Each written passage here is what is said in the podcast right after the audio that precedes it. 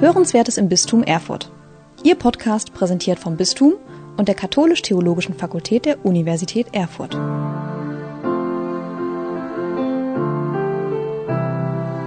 Woran denken Sie, wenn Sie den Begriff Mission hören? Vielleicht an Katechese und Kommunionunterricht, vielleicht an Ordensleute wie die Steiler Missionare oder an Verkündigung des Evangeliums, vielleicht besonders in der Diaspora.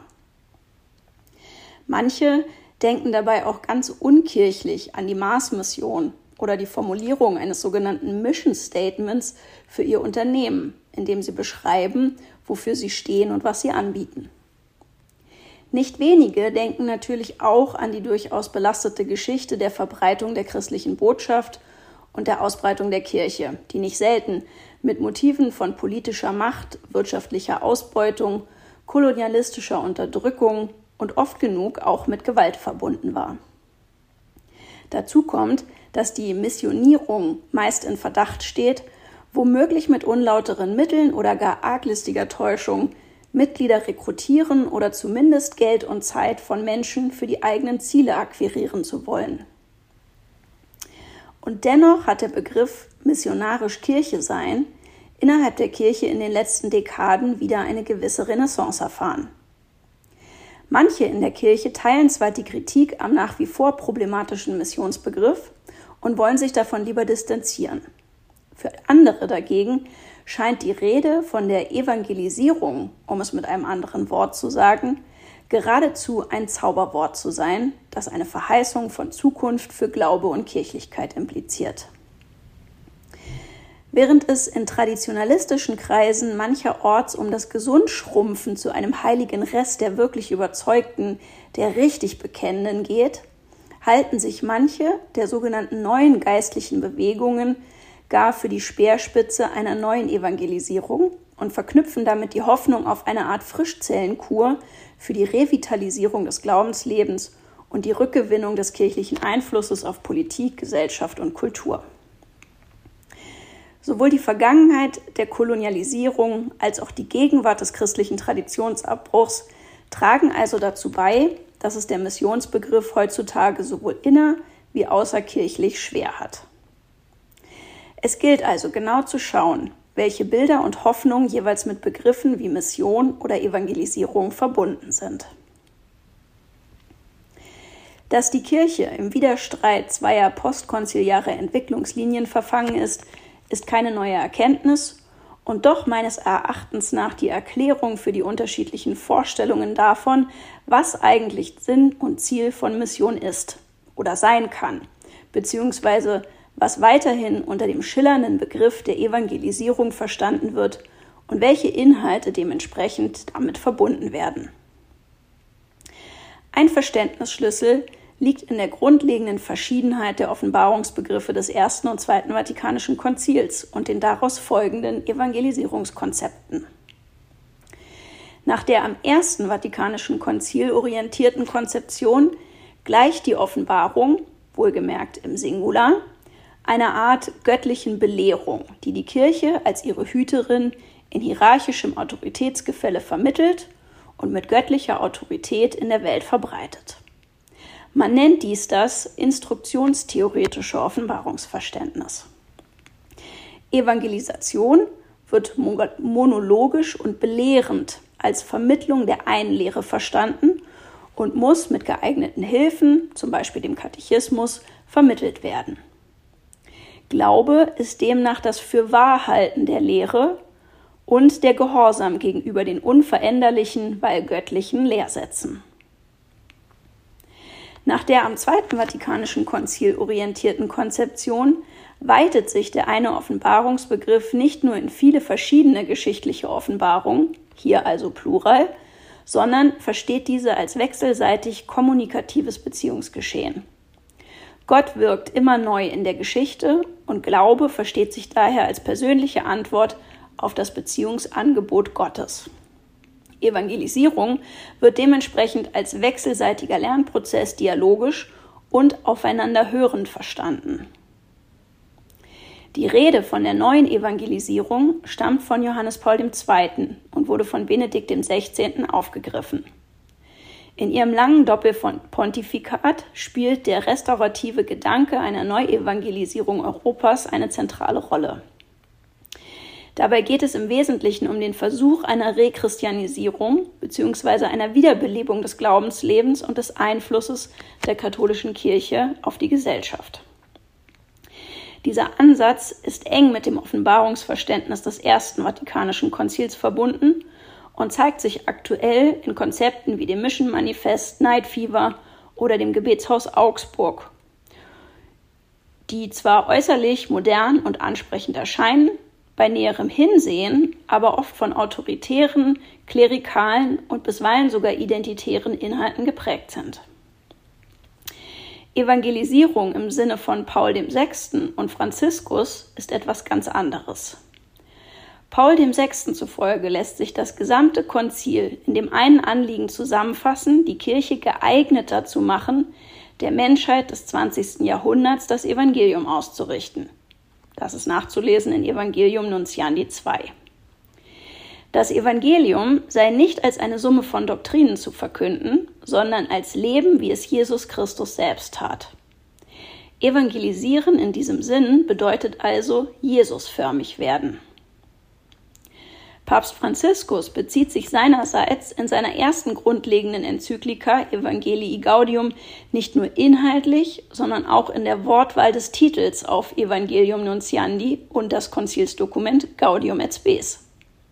Evangelii Gaudium ist also eine Form des Aggiornamento, einer Aktualisierung dieser beiden Schriften und offenbarungstheologisch klar mit dem Zweiten Vatikanischen Konzil verbunden. Papst Franziskus spricht von einer Konversion pastoral mit dem Ziel, die Kirche in ihrem eigenen Gotteszeugnis evangeliumsgemäßer zu gestalten. Das Evangelium ist die frohe Botschaft vom Reich Gottes und dem wichtigsten Gebot der Gottes- und Menschenliebe.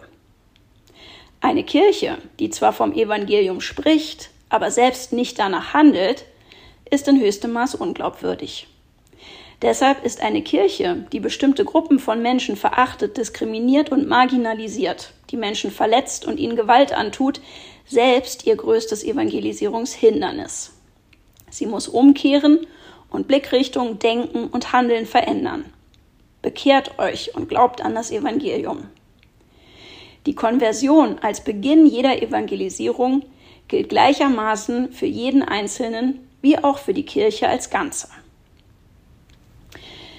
Papst Franziskus redet weiterhin eher von kontinentaler Mission oder von neuer Evangelisierung als von Neuevangelisierung, wie seine Vorgänger. Evangelii Gaudium behandelt explizit die Verkündigung in der heutigen Zeit und betont gleichermaßen die soziale Dimension. So schreibt er programmatisch, vom Kern des Evangeliums her erkennen wir die enge Verbindung zwischen Evangelisierung und menschlicher Förderung, die sich notwendig in allem missionarischen Handeln ausdrückt und entfalten muss. Und weiter, Evangelisierende mit Geist sind Verkünder des Evangeliums, die beten und arbeiten. Vom Gesichtspunkt der Evangelisierung aus nützen weder mystische Angebote ohne ein starkes soziales und missionarisches Engagement, noch soziales oder pastorales Reden und Handeln ohne eine Spiritualität, die das Herz verwandelt. Auf der einen Seite wird also der Primat der Evangelisation beibehalten und Gedanken von Lumen Gentium und Evangelium Nuntiandi aufgenommen und auf der anderen Seite der südamerikanische Kontext der Befreiungstheologie aufgenommen, die den Ausgegrenzten und Armen einen zentralen Platz gibt. Evangelii Gaudium betont, dass es sowohl um das Innenleben der Menschen gehe, als auch um soziale Fragen wie Armut und den Einsatz für, für globale soziale Gerechtigkeit. Evangelii Gaudium verbindet also die Evangelisierung mit der prophetischen und gesellschaftlichen Kritik und dem Aufruf zur sozialen Verantwortung für die Welt. Zusammenfassend kann man das als ganzheitliches Missionsparadigma verstehen, das unter missionarischer Spiritualität nicht nur die Wortverkündigung versteht, sondern dies zugleich mit sozialer Tatkraft verbindet. Das Leitbild ist eine Kirche, die sich der Botschaft Jesu Christi immer neu stellen und ihre Sendung in den Zeichen der Zeit immer wieder neu entdecken muss. Die Kirche braucht also ein Reformprogramm, das den garstigen Graben zwischen kirchlichem Sendungsauftrag und glaubwürdiger Praxis zu schließen vermag. Die Reformschritte müssen dann geeignet sein, das Zeugnis des Glaubens in der Welt von heute zu stärken. Strukturreformen sind natürlich kein Allheilmittel für die Zukunft der Kirche. Aber ohne strukturelle Veränderungen hängen alle Bemühungen in der Luft, die Verkündigung des Evangeliums zu fördern. Strukturelle Reformen stehen damit gerade nicht im immer wieder behaupteten Widerspruch zum Primat der Evangelisierung, sondern sie sind Ausdruck der primär dringend notwendigen Selbstevangelisierung. Der gern ins Feld geführte Hinweis, die strukturellen Reformbemühungen seien ja in den reformierten Kirchen verwirklicht und diese befänden sich trotzdem in desolatem Zustand, verfehlt die Motive der Reformtreibenden in der Kirche, wie zum Beispiel den Bemühungen auf dem synodalen Weg. Denn es geht eben nicht mehr um Wiedergewinnung der glanzvollen katholischen Zeiten. Diese Zeiten sind, zumindest in Deutschland, laut Langzeitprognosen wie denen des Freiburger Forschungszentrums Generationenverträge endgültig vorbei. Das zeigt auch die durch Corona noch einmal beschleunigte Entwicklung. Die Kirche wird sich daran gewöhnen müssen, eine Institution unter anderen zu sein. Es ist anzunehmen, dass das Christsein kirchlicher Prägung zukünftig weiter zurückgehen wird und sich die Mitgliederzahlen und damit auch die Nettoeinnahmen der beiden großen Kirchen in Deutschland bis 2060 ungefähr halbieren werden. Diesen Trend hin zu einer weiterhin deutlich kleiner werdenden Kirche gilt es daher anzunehmen und damit produktiv umzugehen. Das Zielkriterium einer Rekatholisierung der Gesellschaft bleibt dem Erstvatikanischen Weltbild verhaftet und projiziert dies auf diejenigen, die in zweitvatikanischer Gefolgschaft ein völlig anderes Kirchenbild verfolgen. So bricht sich langsam flächendeckend die Erkenntnis Bahn, dass es bei Missionen nicht um Mitgliederwerbung zum Erhalt des bisherigen kirchlichen Organisationssystems gehen kann, sondern um das Entdecken, wie Gottes Geist heute im Leben von Menschen wirkt. Es setzt sich zunehmend der Stil der Synodalität durch, wie ihn Papst Franziskus vorschlägt und aktuell auf der Weltsynode einübt.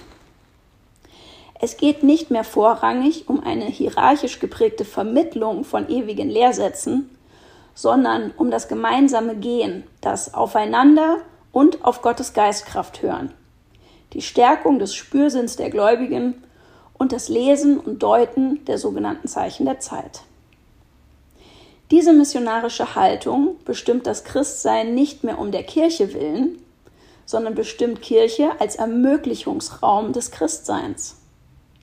Nicht die Kirche und ihre institutionelle und organisationelle Gestalt sind Zentrum und Ziel der Mission, sondern Christus selbst. Diese Perspektive knüpft am Zweitvatikanischen Konzilsdokument Lumen Gentium an, in dem bereits der Kirche die Rolle des Reflektors des Lichtes zugewiesen ist, das Christus selbst für die Menschen ist.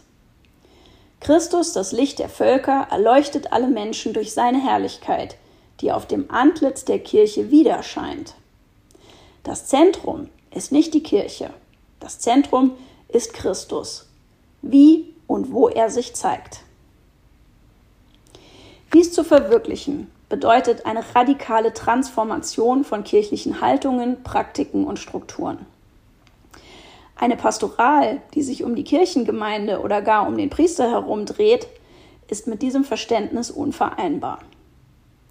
Mission oder Evangelisierung in diesem Denken bedeutet nicht mehr das krampfhafte Bemühen, die Fernstehenden und die Nichtglaubenden mit dem immer gleichen Content, vielleicht in leicht veränderter, aufgehübschter Weise, erreichen zu wollen. Dieses Bemühen bleibt im instruktionstheoretischen Modell stecken und geht weiterhin davon aus, dass wir als Kirche das Subjekt des Wissens die anderen Nichtwissenden in einseitiger Sender-Empfänger-Kommunikation belehren könnten.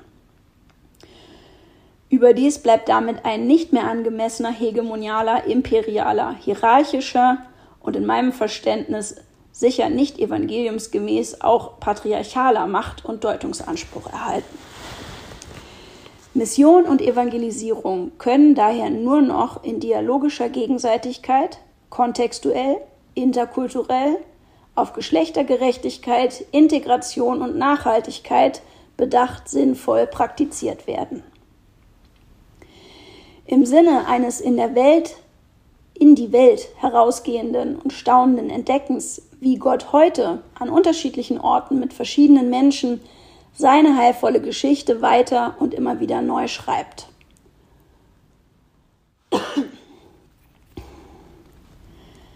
Eine so verstandene, mystagogisch deutende Verkündigung ist dann keine Strategie des Erhaltenwollens, sondern eine Einladung zum echten Dialog.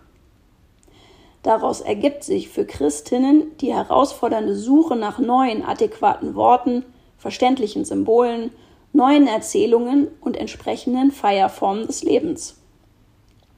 Für Hauptamtliche in der Pastoral und im kirchlichen Dienst bedeutet dies, die Getauften selbst zum missionarischen Dienst an ihrer Lebensumgebung zu ermutigen, sie zu befähigen und zu begleiten, statt sie weiterhin binnengemeindlich und vereinsmäßig Gemeinschaftsvollzüge zu erhalten und die Mitglieder nur sakramental zu versorgen. Gerade die Diaspora kann hier als Chance begriffen werden. Viel zu oft wird Diaspora immer noch als ein bedauernswerter, zu unterstützender und vor allem zu überwindender Zustand von Kirche betrachtet, die eigentlich den Ausbau zur Volkskirche als Ziel vor Augen führt. Genau andersherum jedoch lehrt die Diaspora, die in Deutschland überall schwindende Volkskirche, dass das Christentum aus einem ererbten Nachwuchschristentum zunehmend zu einem Wahlchristentum wird. Das impliziert unter anderem den Abschied von einem selbstreferenziellen System der Mitgliederbetreuung hin zu einem Angebot der Entwicklung einer gereiften und geerdeten, individuell angenommenen Spiritualität von Menschen und deren Begleitung. Als konkretes Beispiel möchte ich zum Abschluss noch kurz die Sketchbibel vorstellen. Auf dem YouTube-Kanal Sketchbibel findet sich inzwischen zu allen Sonntagsevangelien der drei Lesejahre unsere Kurzpredigt-Clips, die wir mit Sketchnotes zur Visualisierung unterlegt haben. Die Sketchbibel ist ein Kind der Corona-Pandemie und im Gehen vom Versuch zum Erfolg geworden. Unsere Predigtclips sollten kürzer, prägnanter, anschaulicher und ja auch mit etwas mehr Entertainment als üblicherweise in der Kirche sein. Denn mal angenommen, Sie sitzen am Handy und nicht in der Kirchenbank. Was hielte Sie davon ab, bei einer Predigt einfach weiterzuklicken? Unter dem Motto Das Sonntagsevangelium auf den Punkt und aufs Papier gebracht veranschaulichen wir also komplexe biblische theologische Aussagen, ohne sie dabei inhaltlich zu simplifizieren. Die Visualisierung durch Sketchnotes zwingt zudem zu einer Präzision in den Aussagen. Über die Sketchbibel und die damit verbundene Beschäftigung mit sozialen Medien haben wir viel über Kommunikation und mögliche Implikationen für Verkündigung und Pastoral gelernt. Denn begibt sich Kirche auf ein Terrain wie YouTube, zeigt sich stark verdichtet, dass die etablierten kirchlichen Verkündigungsformate mit dem heute vorherrschenden Kommunikationsverhalten nur noch wenig kompatibel sind. Maßgeblich dafür scheint, dass die Deutungshoheit eng mit der Autorität kirchlicher Ämter verknüpft wird, die jedoch in eher kirchenfernen Kreisen keinerlei Re Relevanz haben. Meiner Vermutung nach sinkt damit aber auch die Bedeutsamkeit der biblischen Texte und das sowohl innerhalb als auch außerhalb kirchlicher Kreise.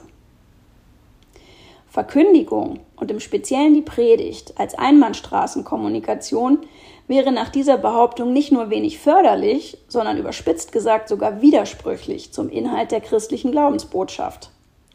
Um ernsthaft in den Dialog zu treten, sollte sich Verkündigung angreifbar machen. Es mag zunächst paradox klingen, aber ein Medium wie YouTube kann die Kirche dabei unterstützen, sich weniger dozierend, sondern mehr als personales Angebot zu verstehen. Denn YouTube funktioniert zuerst über Personen und deren Geschichten, die sie erzählen, nicht über dozierte Inhalte. YouTube basiert auf Vertrauen, das sich über die Zeit durch Interaktion aufbaut. Auf YouTube zählt nicht der offizielle Status, Rang oder ein Amt, das eine Person innehat. Es zählt die interaktive und unmittelbare Rückmeldung, die sich in Klicks, Likes, Kommentaren, Abonnentinnen und prozentual angeschauter Videodauer ausdrückt. Gerade in letzterer zeigt sich etwas, das niemand so offen und ehrlich einem kirchlichen Amtsträger rückmelden würde.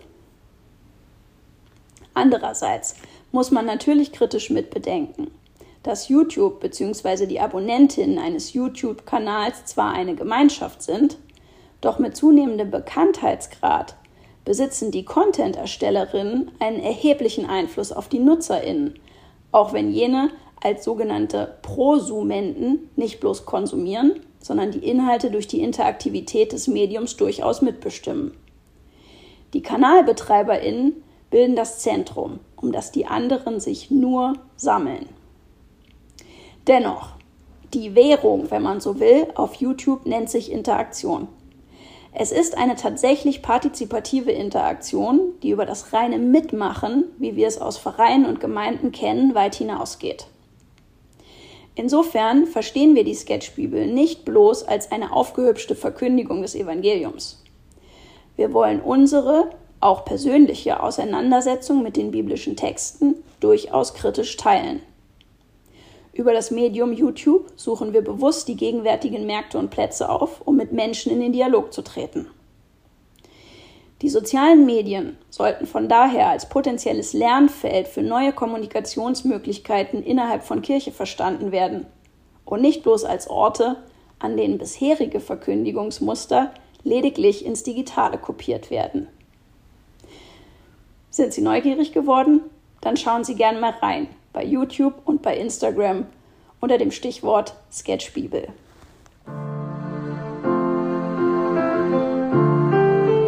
Sie hörten Hörenswertes im Bistum Erfurt. Ihr Podcast präsentiert vom Bistum und der Katholisch-Theologischen Fakultät der Universität Erfurt.